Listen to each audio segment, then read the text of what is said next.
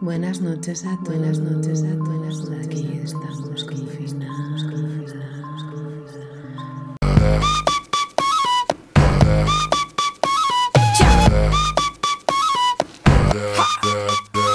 Me caí, me paré, caminé, me subí, me fui contra la corriente y también me perdí, fracasé, me encontré, lo viví y aprendí cuando te pegas fuerte más profundo es el beat, sí.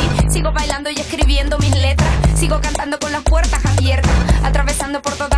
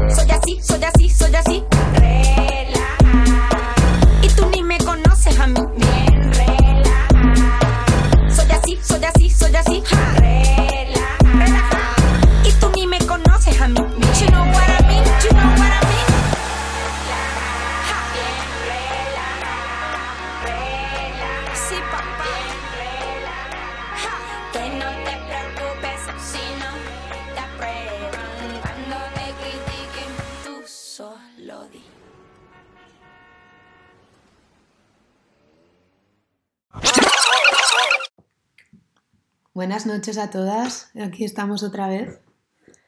Em, y vamos a empezar con el análisis de la película de la doctrina del shock y Chicago Boys. Y para ello vamos a escuchar la primera pregunta de la oyente. A ver, primero de todo, tengo a mi madre haciendo yoga en la otra habitación y puede ser que oigáis un poco su pedazo de música. Bueno, no sé si hace yoga o hace mancuernas, o no sé cómo se llama, pesas, vamos. Bueno, a ver, tema película documental. Primero de todo, pienso que nos encontramos en un momento tan vírico que posiblemente todos y todas nos daremos cuenta de muchas cosas que pasan a nuestro alrededor que normalmente no lo hacemos. Una de las preguntas que me surgió solo, bueno, mientras veía el documental fue, ¿cómo coño le concedieron un premio Nobel a Friedman? O sea, ¿qué es esto?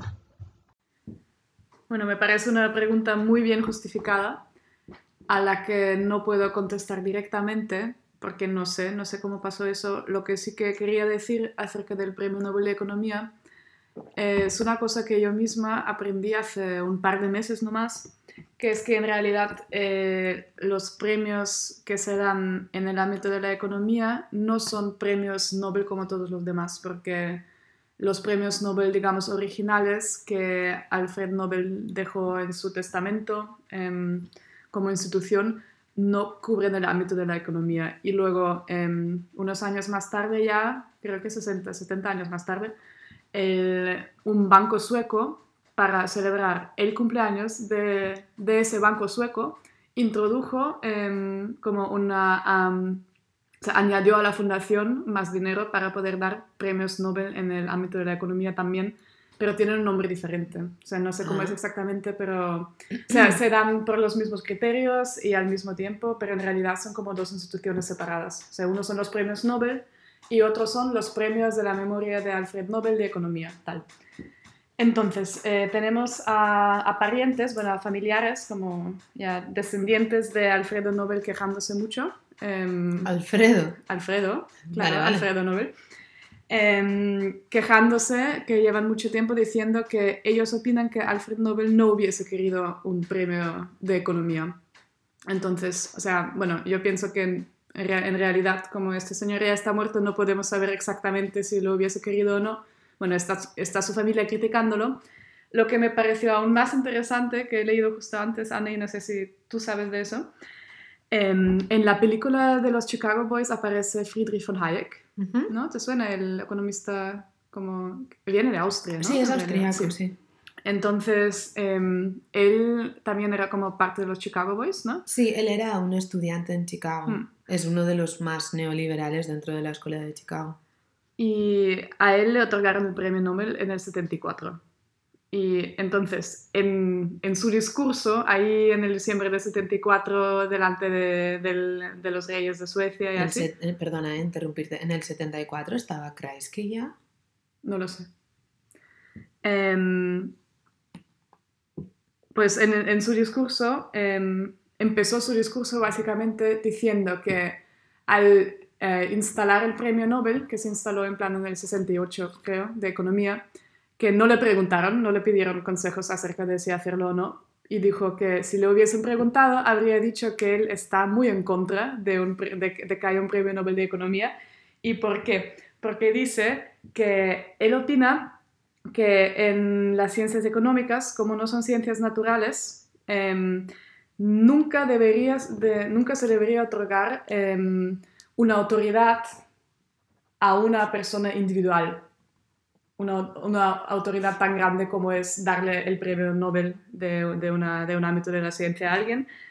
Em, porque dice Hayek, él mismo, que en, la economía nadie, ningún economista, da igual bueno que sea, ningún economista debería poseer esa autoridad. Ni, ninguna institución le debería otorgar esa autoridad. ¿Por qué? Em, porque en las ciencias naturales, de haberse equivocado la persona o de haber em, pues establecido unas teorías que no son ciertas, em, pues están ahí todos los demás que también están haciendo ciencias naturales que le pueden corregir. Y mientras tanto, los economistas no, no se relacionan únicamente con otros economistas, sino también todo lo que hacen impacta en la política, en las leyes y en las personas que hacen la política y las leyes, al igual que em, en la vida cotidiana de cada uno de nosotras. Y Eso, por ejemplo, se ve muy bien en la película de Chicago Boys, ¿no? Porque la idea del ladrillo, del brick, es como un experimento dentro de una escuela de, de economía, probablemente la más prestigiosa del mundo dentro del- de la ideología liberal o neoliberal extrema. Pero se ve claramente cómo ese experimento em, también con implicaciones o con presiones de la CIA de Estados Unidos, llega a Chile y es como un intercambio en ambas direcciones mm, y por tanto se ve como un experimento que es de la economía, em, enseguida es adoptada en cierto modo por parte de unos em, dictadores, en este caso como Pinochet. Y lo que, em, igual estoy cambiando un poco de tema, ¿eh? pero lo que me parecía muy interesante dentro de la película, por ejemplo, es la cuestión que se planteaba de, a ver, cómo no es una paradoja o una contradicción el hecho de que una dictadura tenga una intención o unas ganas o una tendencia al liberalismo. Es decir, porque normalmente las dictaduras suelen encerrarse y en este caso, a ver si no es una in- eh, incoherencia o una paradoja, que se abran. En todo caso, em, sí, solo quería añadir la idea de que sí que los economistas al final trabajan con un experimento, pero que no tiene ningún valor o ninguna implicación a no ser que se implemente de alguna forma. Sí. Bueno, yo de eso cojo la palabra clave de incoherencia y vuelvo a, a nuestro amigo Hayek. Vuelvo a nuestro amigo Hayek, no, para concluir ya el, el tema de Hayek diciendo que no sé si me parece una incoherencia o en, reali- o en realidad una coherencia brillante que él eh, dice que no debería existir un premio Nobel de Economía en su discurso de aceptación del premio Nobel de Economía que le han dado a él. Y claro, como buen neoliberal, pues igual está bien que lo haya aceptado diciendo que no debería existir. En realidad me parece un paso brillante. Sí, Em, eso es un poco como el tema de Cristina Morales aceptando libros, o sea, como premios de literatura otorgados por el reinado de España, ¿no? Claro, En sí, sí. cierto modo, o sea, es, a mí me parece muy lícito que aceptes un premio que es económico, nunca mejor dicho para un economista liberal, y después además te rías de la cara de toda la gente que te la está dando, o sea, me parece muy lícito. Pues sí, em, sí. Y volviendo al, eh, al tema del premio Nobel de Economía, em, que ya hemos dicho que será desde los años 60, eh, ¿cuándo crees que fue la primera vez que se lo dieron a una mujer? No tengo ni idea. ¿De un año? Mm, jo, hay una economista india que puede ser. No, ella es sueca, se llama Elinor Ostrom. Ah, no la conozco. Vale, pues fue en el año 2009.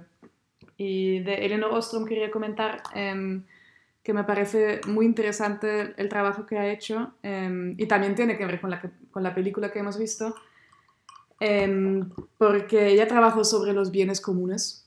¿Y te suena The Tragedy, Tragedy of the Commons? La tragedia de los comunes. Es un... La tragedia de los comunes, sí. Sí, pues es un concepto que se introdujo otra vez, creo que en el 69, por ahí, en los años 60, em, por Garrett Hardin. Y dice básicamente que si hay un recurso común, es decir, al que todo el mundo tiene acceso, en el caso de cada individuo estar actuando em, por su propio interés, que ese recurso tarde o temprano se va a agotar. O sea, que no hay otra forma, porque los seres humanos, eh, si somos como somos, pues actuamos todos como egoístas y tarde o temprano ese recurso se va a agotar. Entonces, él ve como las únicas dos soluciones para eh, mantener un recurso común como tal, o bien la pri- privatización o bien la intervención estatal. O sea, Ujú. esas dos opciones. Entonces, Elinor Ostrom lo que ha hecho, que me parece súper interesante, es em, decir que eso no son las únicas dos opciones, porque ha encontrado muchos ejemplos de sociedades donde los recursos comunes sí que estaban gestionando de una forma sostenible durante ya siglos y siglos.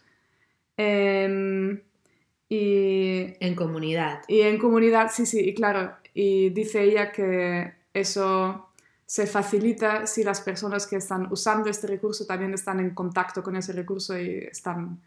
em, Sí, dentro de un sistema más asambleario, digamos Sí, que es. representativo. Como ideas de tribus y... sí. Mm, sí, creo que he leído algo del tema. Muy interesante, Anastasia.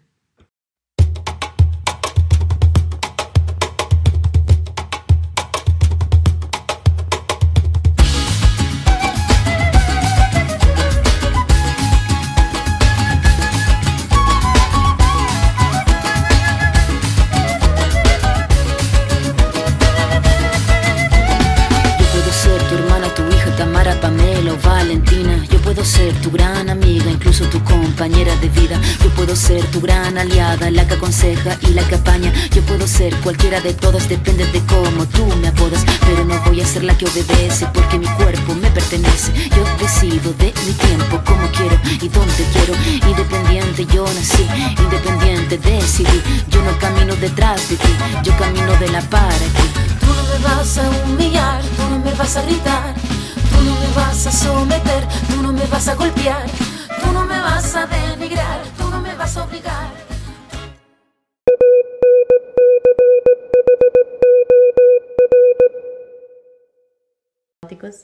Estoy aquí para hablar sobre em, la primera película, La Doctrina del Shock, de nuestro programa. Y am, si estamos aquí, quiero también decir muchas gracias a las increíbles Anas, a Anne, Anne especialmente, por em, crear este programa con su flyer y todo. Y primer podcast también me gustó mucho. Ok. La película. Mm, en primer plan, para mí, viendo este peli, estaba en un estado de shock mí misma. Porque surgía ese sentir du- durante, como, mientras el desarrollo de la película, en mí surgió una cosa. Yo no sé ni cerca bastante sobre la historia. Y pues así continuó. Hashtag clueless. Y vale, realmente muchos hechos presentados fueron novedades para mí, como completamente novedades. Por ejemplo, la situación de Chile. Nunca aprendí sobre Chile y su historia. Ah, la única cosa que sé es, eh, como, pues, eh, recientemente había las eh, manifestaciones, pero antes mm, no sé qué pasó. Entonces, muy informativo esa película para eso. Y ah, después, cuando la película llega a teorías sobre Guerra Fría y después a 9-11, y ahí ya me sentí un poco más y en un suelo conocido para mí. Mm, pero, sin embargo, muchas veces en mí aparece una inseguridad. Ah, me refiero a la cuestión cuánto puedo creer en lo que oigo. Y yo no me siento muy confortable con la historia. Em, y yo no sé ni de saber de los hechos, ni de la, ni como no tengo cualificación para distinguir sobre las cosas mí misma como no tengo el instrumento para decir, ese es como, make sense, eso eh, está bien como un detalle que alguien me dice sobre la historia o no, no puedo como calcular, podría ser. Nos parece muy interesante la cuestión que plantea Dasha sobre la historia y la inseguridad, porque por todos es bien sabido, aunque parezca como una obviedad, que la historia siempre la escriben los ganadores. Y con la historia reciente normalmente sí que tenemos instrumentos o herramientas para reconocer si lo que nos están contando es verdad o quién lo ha escrito, ¿no? pues como es el caso de, de todos los acontecimientos del siglo XX que tenemos a alguien de primera mano que más o menos nos puede contar su relato Todavía. Todavía, sí. O también tenemos como muchas veces un relato, digamos, de, de, nuestra pequeña sociedad o de nuestro pueblo, que es el caso quizás como de los vascos, los catalanes o incluso los rusos, ¿no? Que aunque no... aunque nuestra pequeña historia en minúscula no sea la historia en mayúscula que se, que se haya escrito en las enciclopedias, eh, nos reconocemos en otra pequeña historia que compartimos en nuestra pequeña sociedad. No obstante, sí que es verdad que siempre tenemos esta inseguridad cuando leemos cosas de países como Chile, em, que como decía Dasha, para ella es como una historia más o menos relativamente nueva, pero bueno, no sé, o sea, yo desde niña he escuchado canción protesta en casa, pero tampoco es que la historia de Chile sea nada que conozca de primera mano ni, exhaustivamente. Pero em, sí que es verdad que pienso que Naomi Klein em, hace una lectura bastante diferente a la que se ha hecho habitualmente, em, ya que, como quizás me esté repitiendo, pero como antes eh, hablábamos, es muy curioso que en una dictadura el sistema económico en sí sea tan importante una vez hecha la revolución.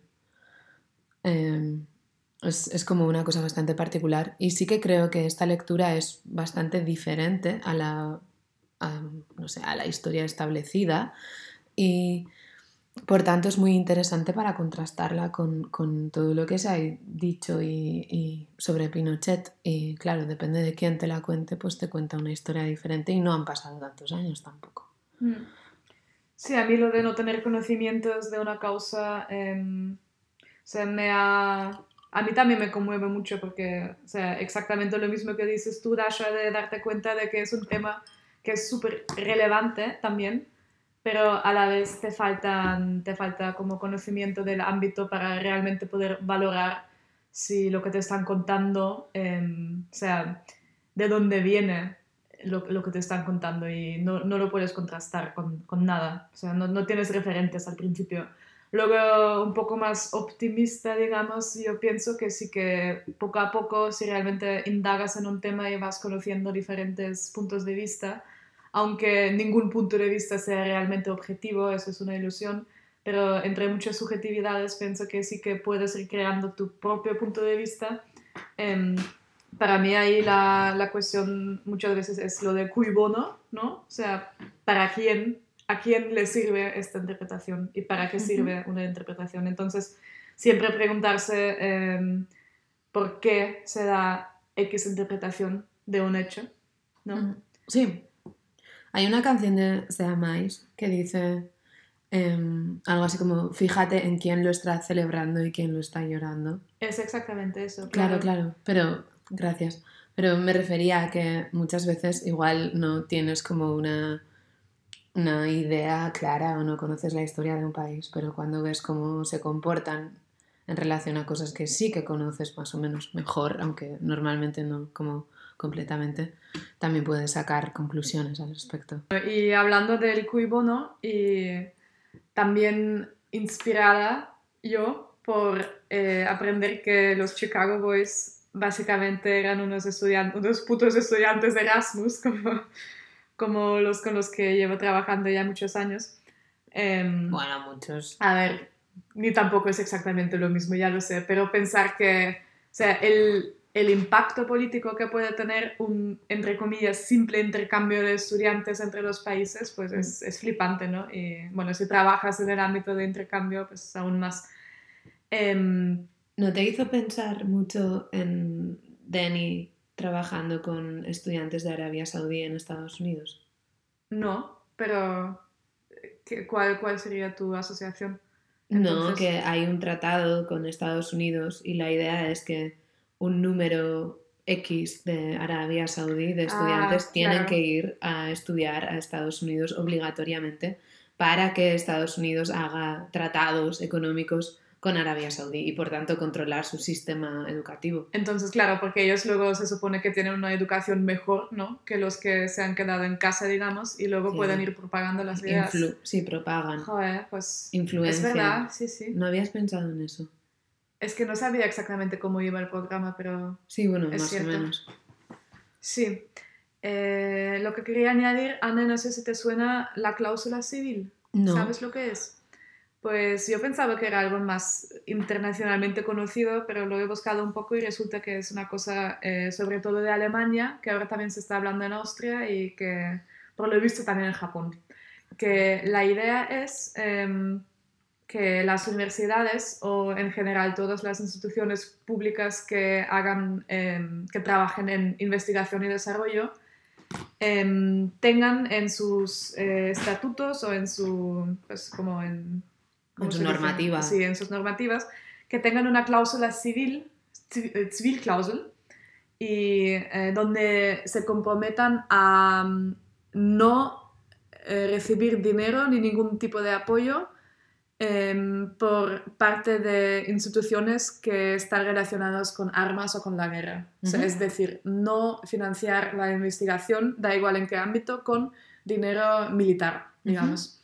Entonces, em, la primera cláusula civil la introdujo la Universidad de Bremen en el, eh, en el 86 y ahora actualmente en Alemania hay cerca de 100 universidades que lo tienen en, en sus, en sus estatutos. En Austria, ninguna, de lo que yo sepa. Y hace poco, em, en noviembre, creo que fue como el primer congreso de una asociación que se llama Stugeru, que es como son las siglas de estudiantes contra em, investigación con dinero militar. Ujú. Em, en Facebook su página tiene 165 likes. Uno es Bueno, mío. luego, luego daremos otro. Sí. O bueno, otros dos igual. ¿Cuántos, ¿Cuántos oyentes teníamos? Cinco, ¿no? Pues Sí. cinco más. Sí, muy bien. Pero Em, críticos, ¿eh? Primero se lee lo que dice y luego ya pensamos si Luego se traduce like del no. alemán al español al catalán. sí. Oye, ¿puedo hacer un inciso Venga. pequeño? Resulta que em, antes he leído que en Alemania hay un gran hermano, cosa que tampoco sabía, que seguían haciendo gran hermano en Alemania. Y llevan encerrados en la casa no sé cuántos días y claro, no tienen ni idea de todo lo que está pasando. Y hoy por la noche han hecho como mucha publicidad diciendo que hoy les vamos a contar todo sobre el coronavirus. Y mm, había en Twitter como una persona muy divertida a la que sigo que decía, joder, tengo 12 horas para aprender alemán. Me ha hecho Porque gracia. enterarse de cómo reacciona. Claro, a ver cómo se lo cuentan y cómo reaccionan, porque es como muy curioso a ver cómo deciden contar la historia y cómo la gente que está dentro de la casa no va a entender nada. ¿Y de quién es la historia? ¿Y cui bono otra vez? Exactamente, y cómo se cuenta. Y por eso ahí está la audiencia. Qué bueno.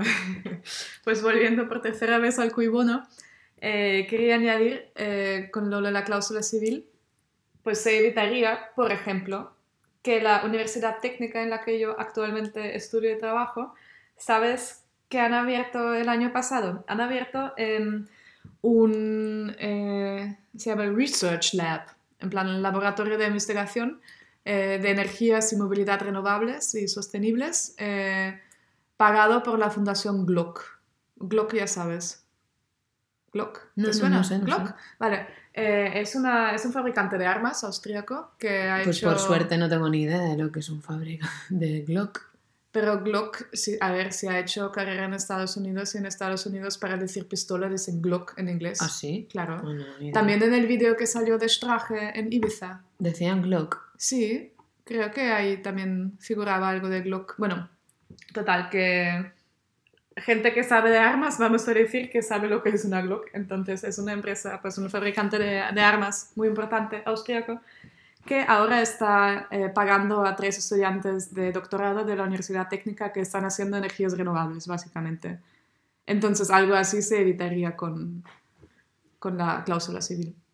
Y claro, eso ahí otra vez vemos lo de la, de la película, de las dos películas, creo que en las dos películas se menciona em, el término que introdujo Eisenhower em, de, del complejo, ¿cómo es? Complejo industrio-militar. O sea, digamos, la idea de que él estaba advirtiendo de que lo que no debería pasar es que demasiado poder y demasiada pasta estuviese en las manos de la industria y de los militares. Sí, sobre todo.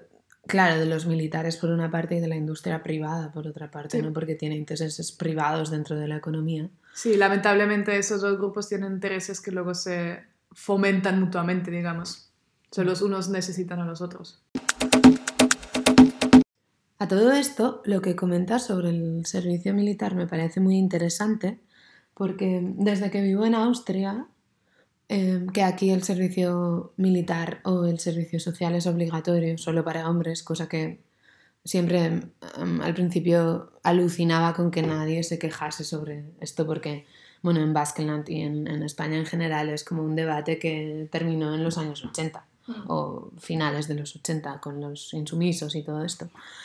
Pero por otra parte, claro, existe la, el, el- el riesgo de que si todo lo, lo militar, eh, es decir, si no hay nunca civiles en el servicio militar o si no hay nunca eh, civiles en toda la armada, el problema es que siempre se, se convierte como en una unidad aislada de todo lo demás, con muchísimo poder.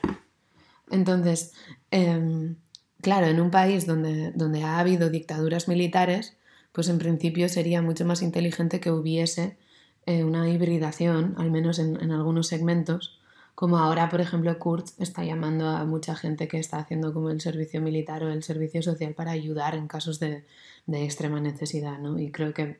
Está llamando a los que ya lo han terminado hmm, en los últimos cinco años para que vuelvan a dar ese servicio durante un cierto tiempo. Sí, o sea, no, no voy a decir que esté de acuerdo con esa existencia, pero llego a entender su, su- El el, razonamiento, ¿no? instrumento, la herramienta que pueda ser socialmente para también evitar eh, ciertos golpes de Estado, en, en- en- depende en qué Claro. situación. Porque sabes que, por ejemplo, ahora en, en- por ejemplo, en, en Zumárraga, no sé si hay, pero eh, con todo este tema del coronavirus, los militares están por todos los lados. Sí, sí, sí. Y claro, pues no sé, y a mí no, no me hace ninguna gracia ver a gente vestida de verde por ahí.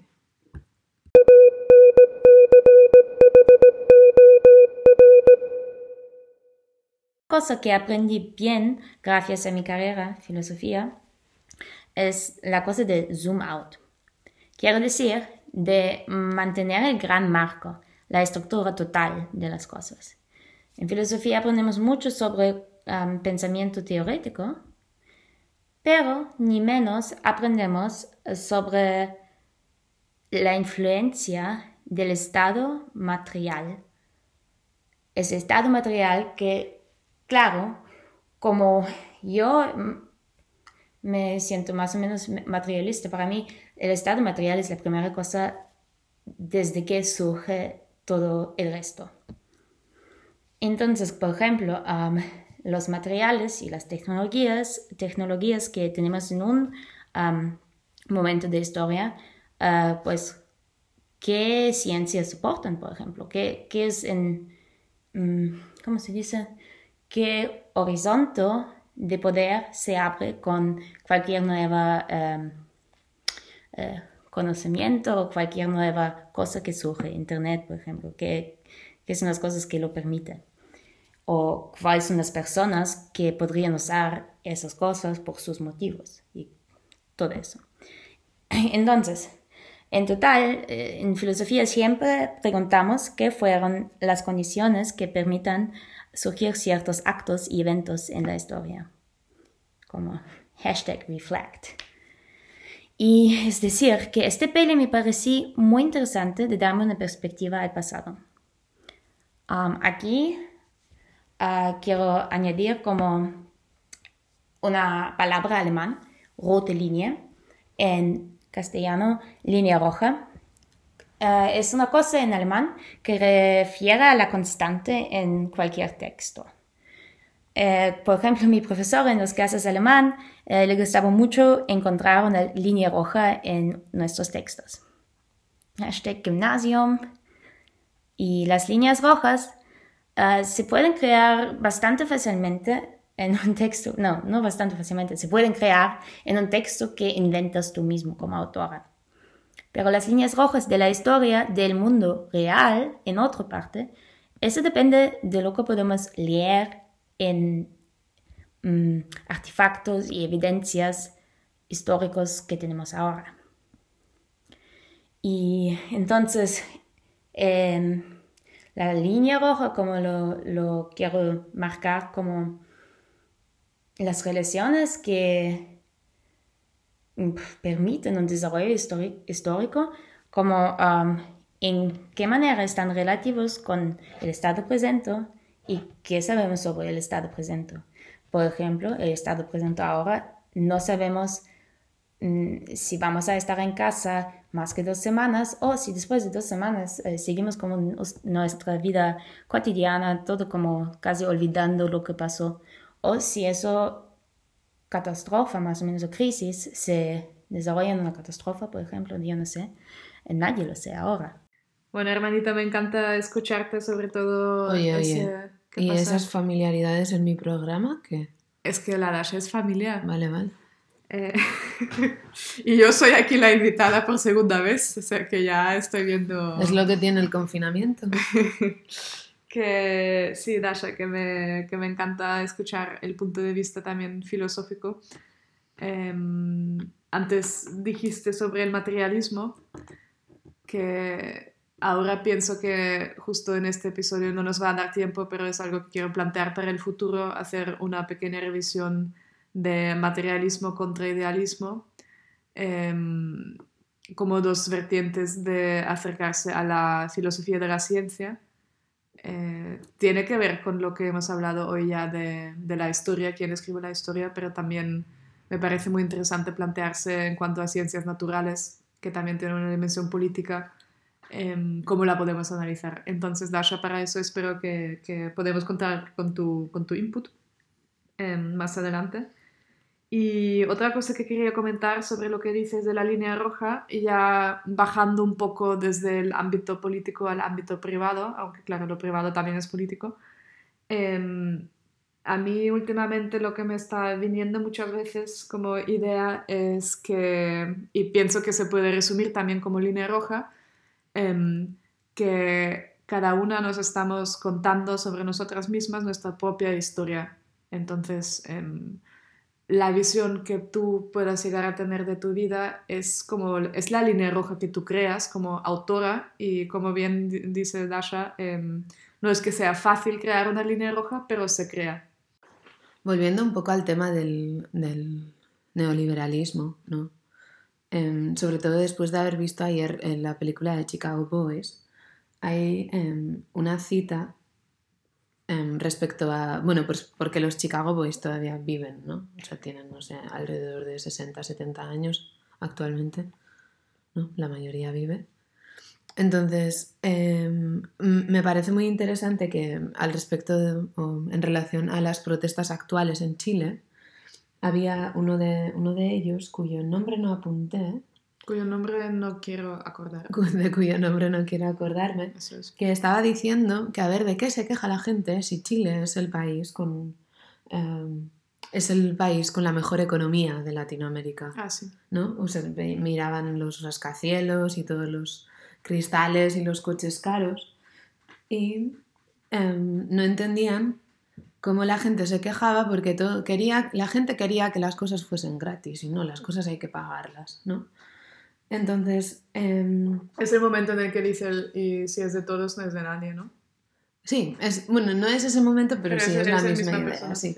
Em, la cuestión es que la media son 20 mil dólares eh, per cápita al año, pero solamente eh, o sea, menos del 70% tiene acceso a esa media, ¿no? Más o menos. Sin embargo, los servicios mínimos, eh, el precio que tienen es relativo a esos 20 mil dólares per cápita. Y uno de ellos decía la siguiente cita, a mí me tiene sin cuidado la desigualdad, lo que me preocupa es la po- pobreza. Lo que tienen los que protestan, se refería a ellos, es envidia. ¿no? Entonces, em, claro, se quejaban de que a ver por qué el Estado va a prohibir que los niños coman azúcares o coman, no sé, bollicaos o McDonald's si sus padres quieren que sea así, ¿no? Y mm, me parece muy divertido porque no, no hacemos más que buscar em, paralelismos con la realidad, porque no, no sé, Anastasia, si sabes esto, pero Díaz Ayuso es la presidenta de la Comunidad de Madrid de ahora, que es del PP y es una señora que, bueno, que da bastante que hablar en, cada vez que abre la boca. Y con este tema de que hay mucha gente que con el coronavirus no puede ir a los comedores escolares y normalmente tienen un bono pagado por el Estado porque no tienen, bueno, pues eso, para pagarles la comida y todo esto, bueno, pues ha tenido la maravillosa idea de contratar a Telepizza para que lleve pizzas a todos los niños que no pueden ir al comedor escolar. Y claro, la gente se ha llevado las manos a la cabeza, es como esta señorita que le ha pasado. Quiero decir, ¿cómo es posible que el Estado reparta telepizza a los más desfavorecidos, como dicen ellos, ¿no?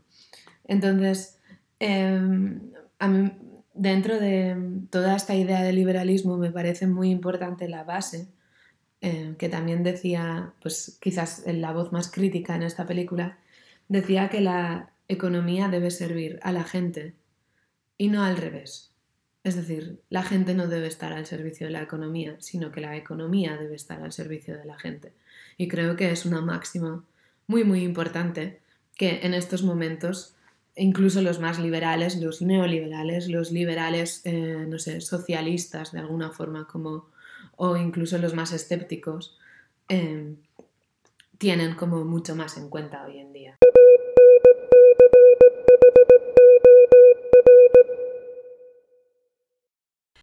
He tenido que tomar apuntes para poder locutar esto, porque vamos, o sea...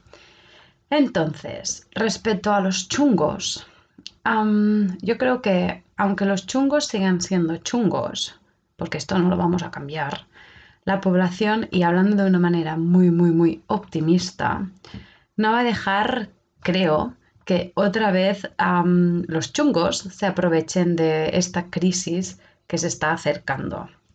Pienso que después de este shock que vamos a, a- sufrir, no vamos a dejar que otra vez se vendan los poquitos, mm, las poquitas entidades públicas a, a los agentes privados. Bueno, eso espero. Y creo que por otra parte es un buen momento, sacando aquello positivo de toda esta mierda, porque claro, es toda una caca, para que todo esté, mm, o sea, pienso que está muy bien todo lo que está sucediendo para que este sistema capitalista se colapse un poco. este caos, entre comillas, que está causando todo este virus, es lo nunca visto, porque es que además es que se ha parado el fútbol.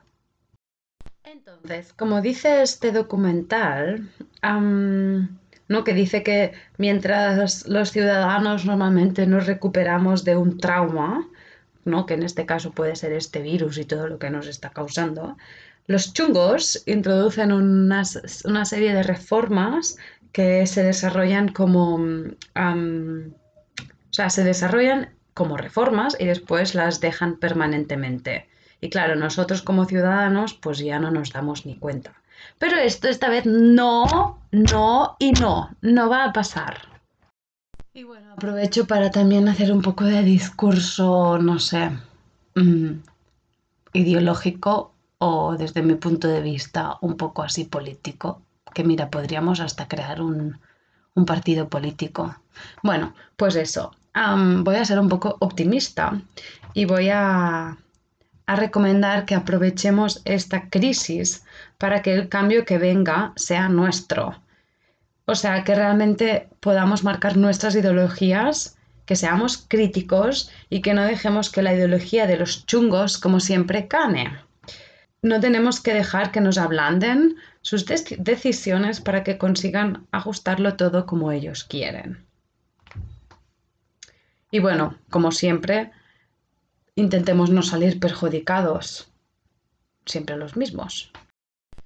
Y creo que sería bueno que cruzáramos los dedos para que no lleguen, como siempre, think tanks e instituciones privadas y se queden con todo, todo, todo, porque tenemos que vencer nosotros lo público y lo universal. como siempre también toca volvernos un poco paranoicas.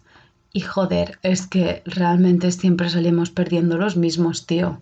Mira Gran Bretaña, bueno, estos, esos van a dejar que mueran todos los débiles porque ponen la economía por encima. Se están locos, tío. Y después, mira también América ya cerrando las puertas desde hace días, en plan, naniero, naniero. Y después todos nosotros aquí pringando, de verdad, ¿eh? Qué, qué, qué rabia todo. Qué asco el mundo. Mi línea roja de mi mensaje sobre la película.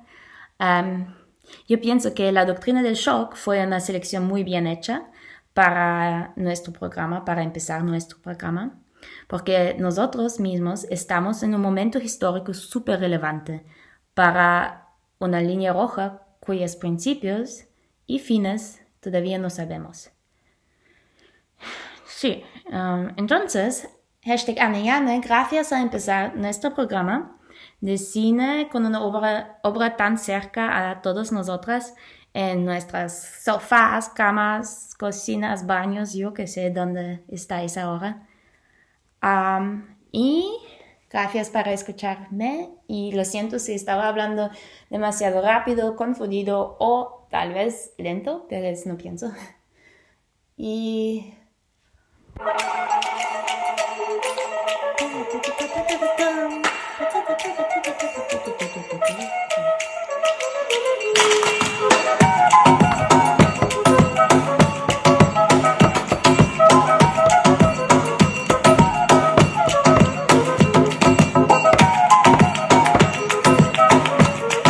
que bailáis en casa.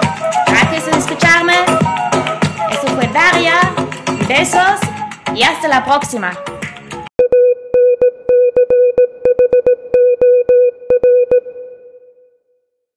Normalmente, eh, eh, cuando los problemas se trasladan a lo privado, eh, al final lo que, lo que provoca es que las soluciones tengan que ser individuales. ¿no? Pero esa situación de confinamiento está provocando un efecto espejo contrario y es que el que nos confinemos nos está haciendo públicas todas las cuestiones que normalmente hemos ocultado debajo de las alfombras. Es decir, estamos hablando por primera vez de dependencia, estamos hablando durante mucho tiempo, pero con bastante importancia, de problemas asociados, bueno, a, eh, a, los niños. Es decir, estamos haciendo visibles, por ejemplo, a sectores que han sido muchas veces poco valorados, como las cajeras y las personas que trabajan en, en los supermercados, ¿no? ¿Cuántas veces hemos escuchado quién bien viven los profesores y las profesoras y ahora en nuestras casas quienes estamos teniendo hijos estamos viendo cómo se han puesto en cuestión de días a trabajar, nos están ayudando, es decir, yo creo que estamos consiguiendo que se vea lo mejor. Pero sin embargo, sin embargo, en paralelo vemos que hay gente ausente. Hay gente ausente. Confebasc no ha lanzado un solo retweet en estos seis días. Las bolsas se están hundiendo. Es decir, los poderosos son los que están mostrando miedo, mientras la ciudadanía está mostrando una valentía. Y esto no debemos olvidarlo nunca. Esto es lo que decía el politólogo Igor Aedo hoy por la mañana en un programa en la radio vasca, televisión vasca, no estoy segura, em, que compartimos completamente su opinión. Nos... No lo podríamos haber dicho mejor. Oye, qué maravilla todos estos comentarios. Yo me lo estoy pasando de verdad, ¿eh? A ver si nuestro oyente que oye desde Zaragoza, que he visto, me ha dejado muerta. Tenemos a alguien que nos oye desde Zaragoza. ¿Quién es? No lo sé, pero aparece en el... Aquellos que me han ofrecido un... que busque un sponsor, también me han mandado un correo con las escuchas, que eran cinco, y una persona nos, nos oye desde Zaragoza. O sea que bienvenida aquí a, este, este, podcast. Em, sí, entonces, em, en definitiva, em, intuyo que todos los comentarios o todos los análisis van un poco en, el, en la misma dirección. Y es que existe esta doctrina del shock que también en, la película de ayer, perdón, em, también hablaban de la cuestión a ver si realmente es necesario un shock para, para aplicar medidas liberales o para, para aplicar medidas comunistas o es decir, a ver si podrían haber em, llevado a cabo todas estas medidas tan restrictivas, o en este caso tan liberales, em, sin que hubiera un, shock, ¿no? Pero en este caso, yo, em, bueno, hablo por mí de momento, a ver si Anastasia me bendice o no. A ver, a ver. creo que lo que deberíamos hacer es básicamente usar esta doctrina del shock a favor. Es decir, estamos en una situación, como dice Dasha, de incertidumbre, no sabemos en qué momento estamos, no sabemos cómo va a ser todo lo que venga después, solo sabemos que va a ser diferente, ¿no? que esto está cambiando las cosas, está cambiando las relaciones internacionales entre países, la geopolítica está cambiando, nosotros estamos cambiando, nosotras estamos cambiando, hoy hemos subido las escaleras arriba y abajo siete veces más o menos. Bajando hasta el sótano. Hoy hemos bajado dos veces hasta el sótano y hemos em, ido hasta el buzón y todo. Entonces todo está cambiando más o menos. Em, y lo que debemos hacer es usarlo a nuestro favor. Yo lo tengo muy claro. Lo que hay que hacer es nacionalizar todos aquellos servicios públicos que en los últimos años se han privatizado.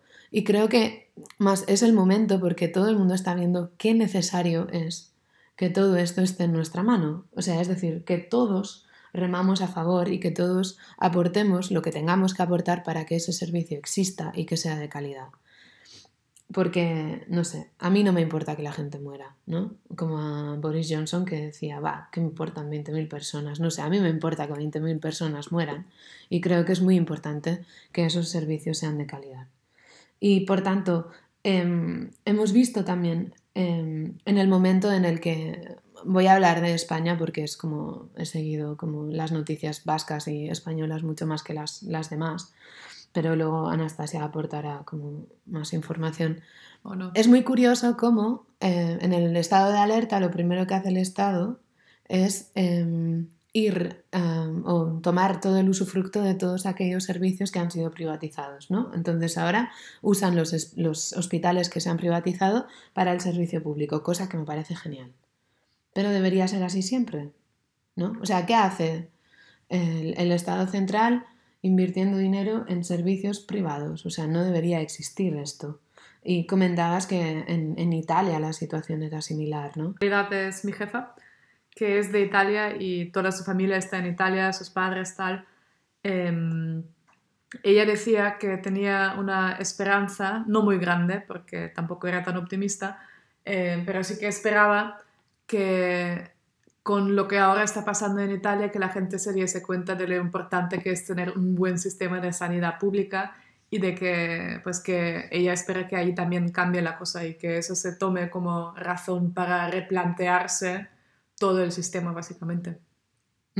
Sí, sí. Em, también en cuanto al transporte y a los elementos o los bienes de primera necesidad, ¿no? Como nos hemos dado cuenta de que hay de repente una historia del una, historia, digo, una histeria del papel de culo, perdón, del papel higiénico y cómo eh, de repente el gobierno o diferentes gobiernos como el francés, por ejemplo, tiene que sacar un decreto para prohibir especular con el papel higiénico. Y es una cosa, o sea, que tengan que ir eh, trabajadores de seguridad escoltando un camión con papel higiénico es una cosa que a ti te la cuentan hace dos semanas y flipas. ¿no? Y todo ello viene dado de que está claro que hay bienes de primera necesidad que tienen que estar controladas por el Estado y todo el mundo se está dando cuenta en una situación alarmista o de crisis como esta. Lo mismo con el agua y la, electri- la electricidad. Francia ha tomado medidas y ha dicho, vamos a eh, ofrecer eh, agua y electricidad gratis a todos los eh, habitantes o franceses o ciudadanos em, durante em, el, tiempo que duren las cuarentenas o em, los confinamientos. Claro, ¿qué otro país puede hacer esto? Pues muy pocos, porque la mayoría han privatizado estos servicios. Si tú has privatizado esos servicios, vete a donde Iberdrola o Endesa o quien sea y dile, ah, no, que va a ser gratis. No se puede hacer esto. Entonces la gente se está dando cuenta de que en realidad, si queremos que el mundo sea mejor, o sea, parece como una cosa muy naif y muy estúpida, pero básicamente, si queremos sobrevivir, como decía Aida, y salir de esta mierda, de esta caca y de este asco de mundo, pues es el momento de actuar y de tomar decisiones. ¿Algo más que añadir, Anastasia? Amén. Amén. Ah, nos queda un rollo y medio de papel higiénico y Anastasia tiene mucha vergüenza de comprar porque no quiere ser parte de la histeria. Ya lo he hablado con la Dasha, ella también me dijo que ella también se le está acabando realmente el papel higiénico y que a las también. dos nos da mucho palo ir a la tienda justo por eso. Claro, podríamos ir al parque No a por hojas, nada. pero como han cerrado el parque también, ya nos quedan pocas opciones. Sí, Bueno, en decía mi madre que cuál es el problema en la Unión Soviética siempre limpiándose el culo con, con el periódico de ayer. De ayer, Claro, del día anterior será. no de ayer. Siempre de ayer. Dios mío, pues ayer fue un gran día, entonces, ¿no? Sí, de mucho papel. Vale, bueno, con esto eh, nos, nos despedimos por hoy. Muchas gracias por vuestra atención. Y nada, la siguiente película que vamos a ver va a ser Mustang. Eh, la hemos elegido porque tiene eh, nombre Chicas. de coche. Ah, Ah, sí. bueno, por diferentes razones. y porque, y porque es turca. Eso es. Entonces, eh, probablemente pasado mañana subiremos otro podcast eh, con diferentes opiniones sobre esta película. Y por favor, mandadnos Más audios. más audios y críticas porque es una goza de escucharos. ¿Vale? Buen confinamiento. Gute Nacht.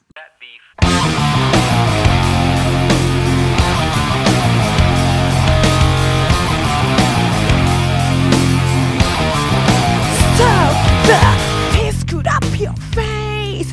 Cause you girly like that taste. You're infected by that tease. Political. So your dirty guilty brains Make your body smell of face sto di in your slick mink. Palette